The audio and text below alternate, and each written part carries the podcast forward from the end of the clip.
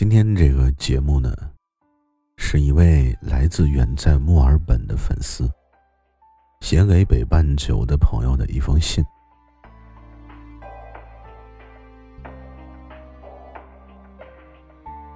听完这封信呢，我想，见不到的思念是一种心灵上的伤。我们每个人的心中，我想都有那么一个人。能够治愈你所有的痛。希望听完今天的节目啊，也可以安抚你疲惫的心灵，治愈那些时间无法抹去的伤。当然，也许并不能够治愈你，但总可以给我们找一个让你能哭得心安理得的理由。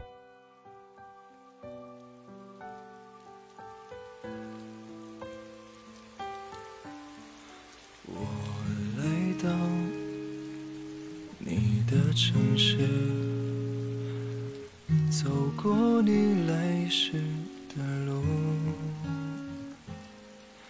想象着没我的日子。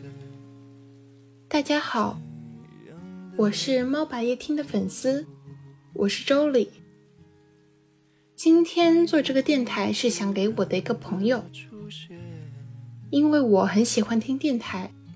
上次他就给猫白投稿了一篇文章，所以今天我也做一期给他的回复。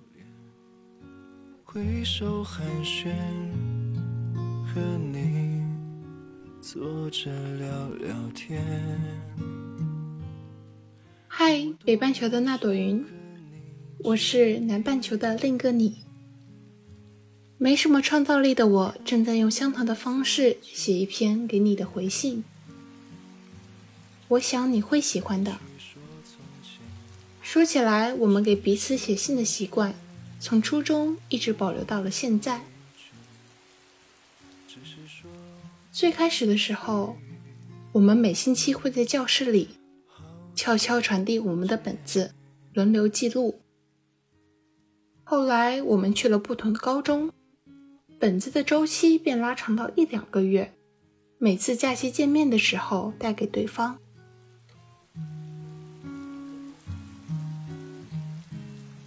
再后来，我出国去了墨尔本，我们的本子则是周而复始的，一年两次漂洋过海去到另一个半球，承载着字里行间密密麻麻的思念。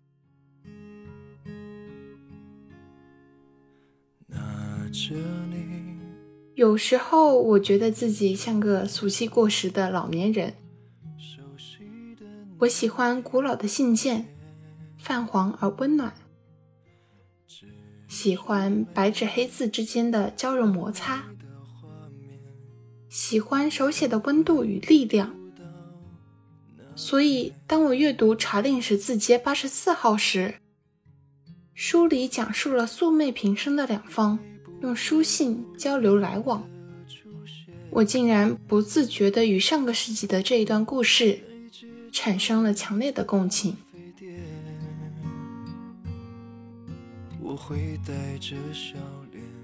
我觉得书信有种神奇的魅力，它虽然不如电子信息来的效率，反而需要漫长的等待。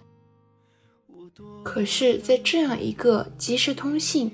消息秒回的时代，我认为花时间书写，以及等待时候的忐忑与期待，真是太珍贵了。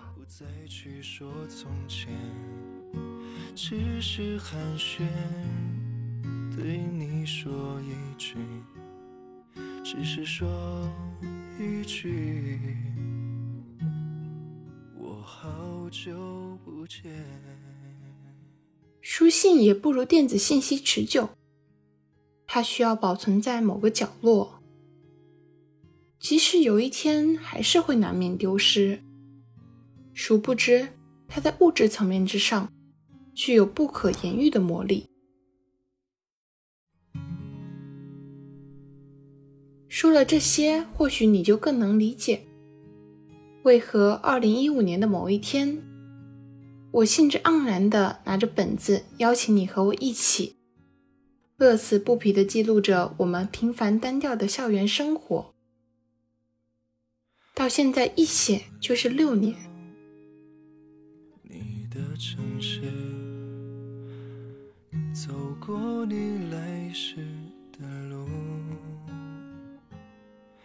想象着没我的日子，你是怎样的孤独？我不知道这个本子的仪式感还会持续多久，不过想想我倒也不觉得可惜。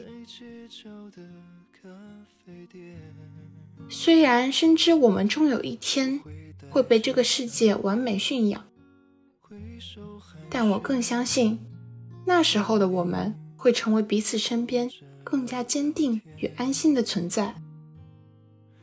我多么想和你来年回想起，依旧会是炙热亲切，并且无比庆幸这般美好的事情发生在自己身上。有时你会遇到下雨天，我没法闯进你的世界给你撑伞；有时你会遇到曲折路，我没办法替你走完这条漫漫长路。有时好友碰壁，却不知怎么安慰，千言万语都显得多余。那就陪着，陪伴本身就是这世上最了不起的安慰方式。这是我认同的，对于友谊最贴切，甚至是最朴实的描绘。不知道大家有没有同感？小的时候交朋友。脑海里不会有对于人脉与权力的概念，我们什么都不想，只是简单的寻求内在的投缘和无忧无虑的一起玩。熟悉的那一条街我们无关外界的忙碌和负担，一身轻松的交朋友，没有社交技巧，没有阶层地位。我们所拥有的和能为对方做的，只是一份干净透亮的真心和无所谓时间流逝的陪伴。我想，我理解当今社会上说交友也需要门当户对的无奈感。物质生活的加持的的确确会破坏了情感的纯粹，所以。如果还有人在这个时间就是生命的世界，愿意抛开现实与物质，经过你身旁时停下脚步，即使所隔山海，即使什么都帮不上，也一定记得谢谢他，并且珍惜这份陪伴。只是寒暄，对你说一句。只是说一句，我好久不见。某天我分心的时候，我望着窗外的云朵出神。我突然发觉，云真是越想越浪漫的一个事物。云朵本身是白色的，我记得物理学上说，白色是所有可见光的总和。吸收并且反射所有光，所以我想，我看见的云可以衬托各种颜色。晴天是锃亮的白色，雨天是朦胧的灰色。每当日出或日落时分，更为动人，精彩纷呈，温柔又浪漫。这是我世界里的云。它默默吸收、接纳我所有的色彩，然后毫无保留地反射所有的光能，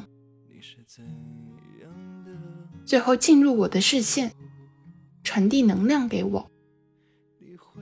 徒劳疲惫时，我只要看看它就好了，足够爱这破碎泥泞的人间。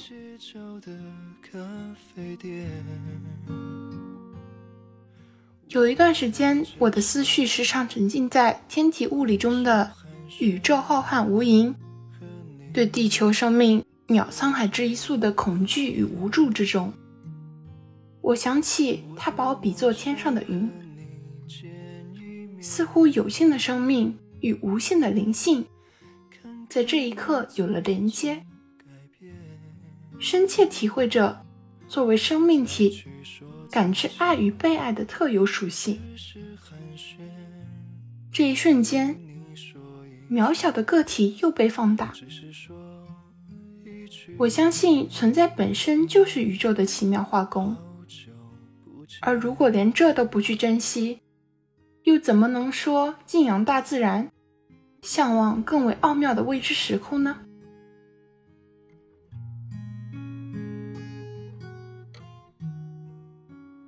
情感是物种文明之上的不朽产物。若是有幸成为世俗之中的一点点不朽，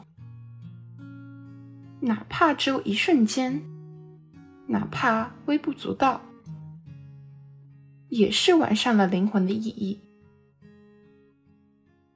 这样的想法安抚了我的思绪，所以谢谢我的云。最后，谢谢花时间倾听的你。只是没了你的画面，我们回不到那天。所以，谢谢我的云，谢谢花时间倾听的你。这里是猫白夜听。睡不着的晚上，让我陪你一起等天明。挥手寒暄，和你坐着聊聊天。我多么想和你见一面，看看你最近改变。不再去说从前，只是寒暄，对你说一句，只是说一句，我好久不见。